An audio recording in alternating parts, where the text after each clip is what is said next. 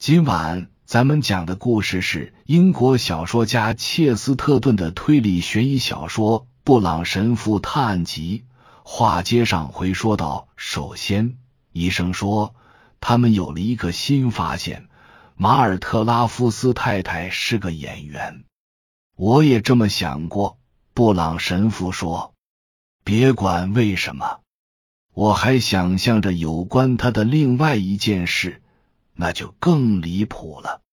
这下好了，他是演员，这事本身在那一刻就够得上是丑闻了。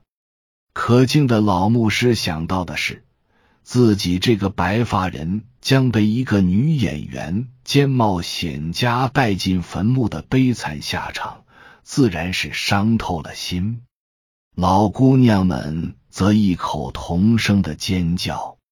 老队长承认，他曾经去过镇上的戏院，但对他所称演戏的混入我们中间这事坚决反对。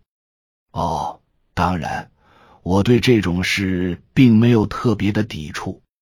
这位女演员确实很有教养，或许有点像十四行诗里描写的那位黑女士。那个年轻人热恋着他。我也无疑像个多愁善感的老傻瓜，暗自同情这个误入歧途，在深沟高墙的田庄外暗自徘徊的年轻人。我的心境渐渐被这田园牧歌式的恋情感染了。但天有不测风云，更没料到的是，我作为唯一同情过他们的人，如今倒成了末日使者。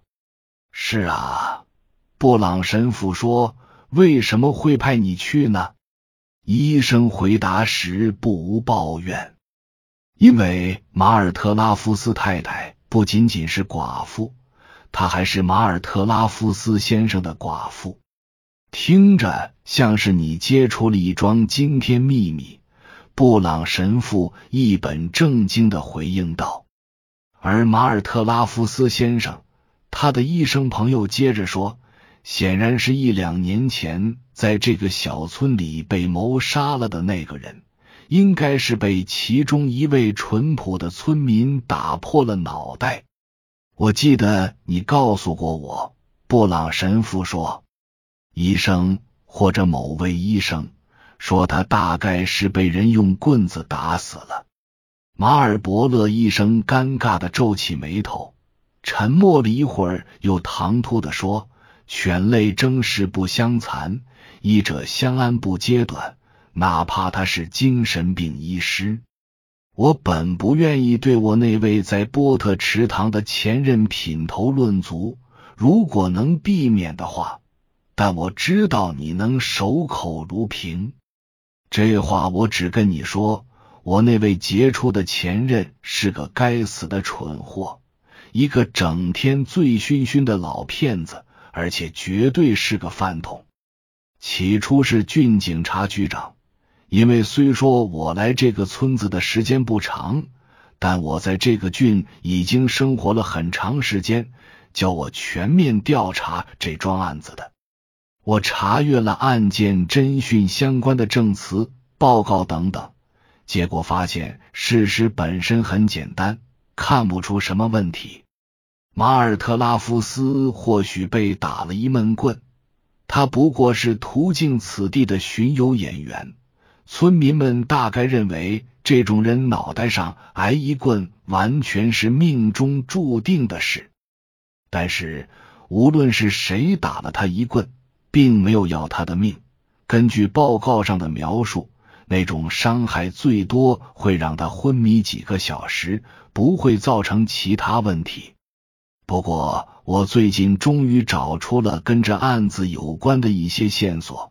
从结果看，问题相当严重。医生闷闷不乐的坐着，眺望着窗外闪过的风景，然后更加直截了当的说：“我来这里，同时还寻求你的帮助，是因为要开棺验尸。他被毒死的可能性很大。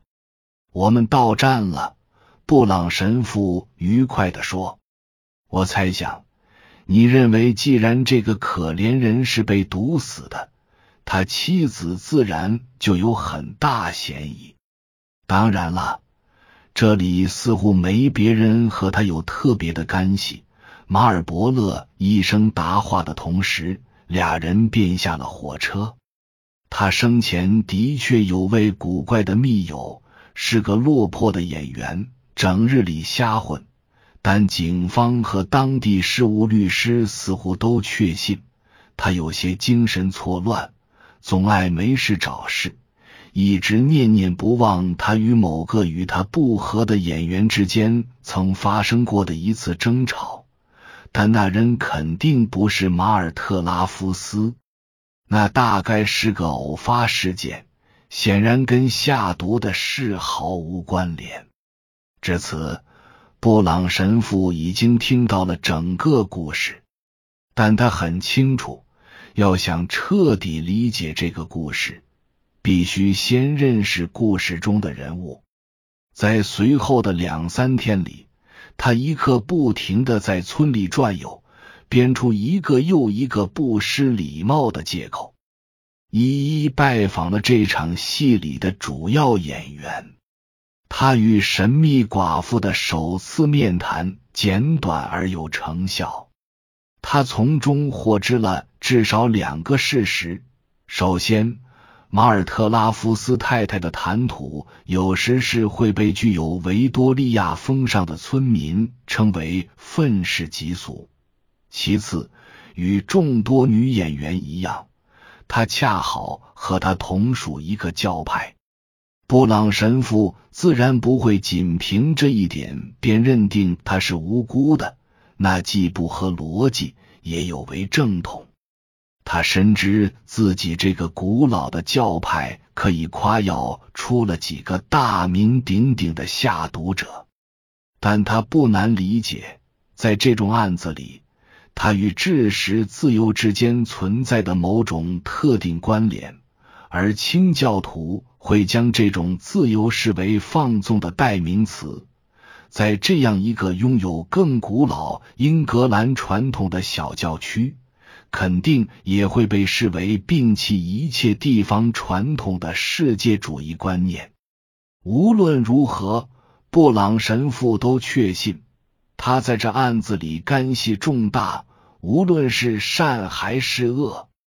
他那双棕色眼睛咄咄逼人，勇于迎战；他那张大嘴出言诙谐，却又玄机重重。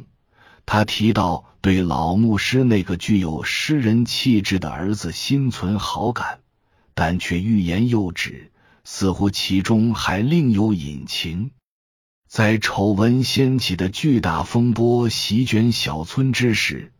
布朗神父在蓝狮酒吧门外的长凳上约见了老牧师具有诗人气质的的儿子。他给人的印象纯然是个阴郁孤傲的年轻人，叫区长塞缪尔·霍纳的儿子赫里尔·霍纳，身材魁梧，一身浅灰色西服，带一条浅绿色的领带。给人一种附庸风雅的感觉。此外，他最显著的特征就是那一头长而厚实的褐发和凝固在脸上的阴质表情。但布朗神父拥有一种特殊本领，能让拒不开口的人滔滔不绝的解释为何不愿开口说话。在说到那些热衷于散播流言蜚语的村民时，这个年轻人便开始破口大骂，他甚至还加进了他自创的流言蜚语。他咬牙切齿的提到，清教徒卡斯泰尔斯卡鲁小姐和事务律师卡夫先生之间曾有过调情取乐的运势。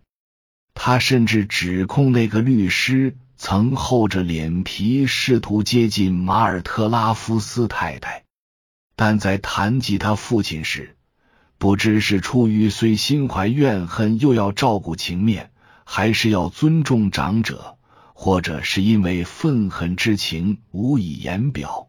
总之，他咬紧牙关，嘴里只蹦出寥寥几个字：“哎，是这么回事。”他没日没夜的责骂她是个卖弄风骚的女冒险家，是那种把头发染成金色的酒吧女招待。我跟他说，她不是那种人。你亲眼见过他，你知道他不是。但他甚至不肯见他，哪怕是在街上或透过窗户看他一眼都不行。他觉得一个女演员会污染他的房子和他圣洁的存在。如果有人说他是古板的清教徒，他会很自豪的说他就是个清教徒。你父亲的观点，布朗神父说，当然应该得到他人的尊重，无论是什么样的观点。其实我自己也无法理解他那些想法。但有一点我是认同的，他不该对一位从未见过的女士妄下定论，然后又拒绝看她一眼，以验证自己的定论是否正确。这不合逻辑。那正是他最顽固的一点。年轻人回应道：“哪怕是打个照面都不行。当然了。”他还因为我在戏剧方面的其他偏好大发雷霆。布朗神父迅速抓住这个新话题，并由此获知了他想了解的许多情况。爱好诗歌成为这个年轻人品行上的污点之一，而他写的几乎都是戏剧诗歌。他曾写过获得行家赞赏的韵文悲剧。他并不是一个渴望当演员的傻瓜，事实上，从任何方面看，他都不傻。他对如何更好的表演莎士比亚戏剧有一套极具创建性的见解，由此也不难理解。当他发现格兰奇田庄住着这样一位杰出女士时，他会表现得如此心醉神迷和兴高采烈。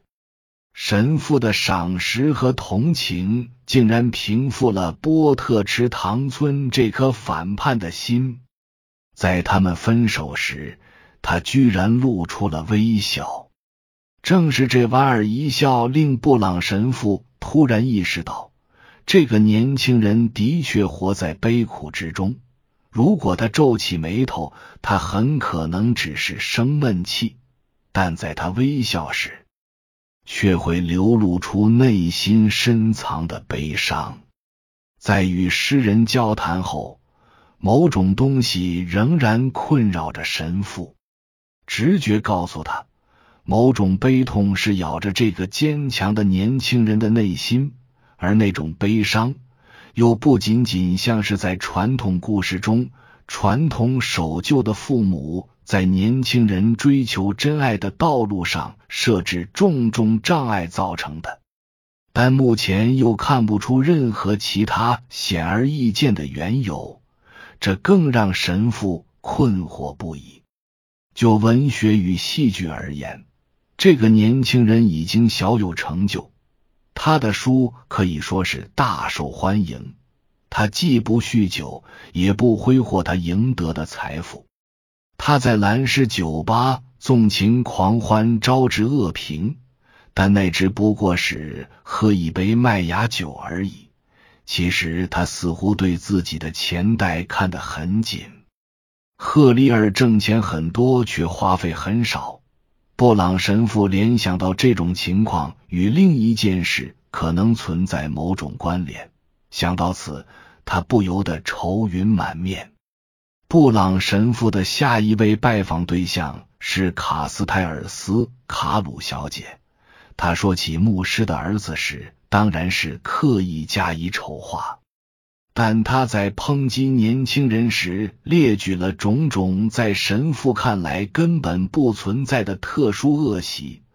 布朗神父只能将之归结于清教徒习俗与流言的混合产物。然而，这位女士虽然自命不凡，待人却也相当亲切。她端来一小杯波特酒，外加一小片果仁蛋糕招待客人，让人感觉就像平常人家的姑姥姥那样。在他开始就道德沦丧和普遍缺乏教养长篇大论之前。布朗神父便设法及时逃离了他家。布朗神父接下来要去的地方与这里迥然不同，因为他要钻进一条又黑又脏的小巷子，那是卡斯泰尔斯卡鲁小姐连想都不愿想的地方。他进了一间窄小的出租屋，阁楼上还有个人在慷慨激昂的高声宣讲。使得这里愈发显得嘈杂烦乱。等他再次现身的时候，他脸上带着一种相当迷茫的表情，身后还紧随着一个异常激动的人，一直把他追到了人行道上。那人下巴铁青，身披一件已经褪成暗绿色的黑大衣，他大喊大叫，像是在与人激辩。他没有消失。马尔特拉夫斯永远不会消失。他现身了，他死后现身，而我仍活生生的现身。但剧团里的其他人在哪里？那个有意偷走我的台词、挖苦我表演的最好的几场戏，又毁了我演员生涯的怪物在哪里？我演的图巴尔是史上最佳的。他演了夏洛克，那是个根本用不着表演的角色。还有我整个演员生涯中的天赐良机，我可以拿给你一些简报，让你看看当年的报纸上是如何评价我出演的福廷布拉斯。我确信他们对你评价很高，而且你当之无愧。小个子神父气喘吁吁的说。据我所知，在马尔特拉夫斯死前，剧团就离开了这个村子。但这不算什么，这真的不算什么。说完，他继续往前赶。他正要出演波洛尼厄斯，仍然紧随其后的雄辩家没完没了的接着说。布朗神父猛然定在了原地。以上是由奶锅大叔给您播讲，感谢收听。每天晚上二十一点三十三分准时开聊。